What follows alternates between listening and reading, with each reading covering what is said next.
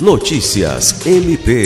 O Ministério Público do Estado do Acre participou na última quinta-feira, 15 de setembro, de uma audiência pública realizada pela Assembleia Legislativa do Estado do Acre para discutir estratégias de implementação, fiscalização, impactos sociais e ambientais da Lei Estadual número 3939 de 2022, que passou a vigorar no dia 27 de junho deste ano e proíbe o comércio, transporte, manuseio e uso de fogos de artifício ou outro artefato pirotécnico que produza estampido no Acre.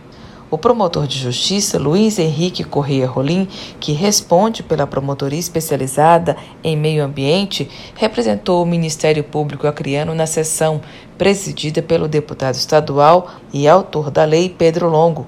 Também estiveram presentes no plenário da ALEAC representantes das secretarias Municipal e Estadual de Meio Ambiente, Secretaria da Fazenda, Procon Acre, IMAC, Fundeseg, Corpo de Bombeiros, Batalhão Ambiental da Polícia Militar do Estado do Acre, Associação Patinha Carente e Associação Família Azul. Alice Regina para a Agência de Notícias do Ministério Público do Estado do Acre.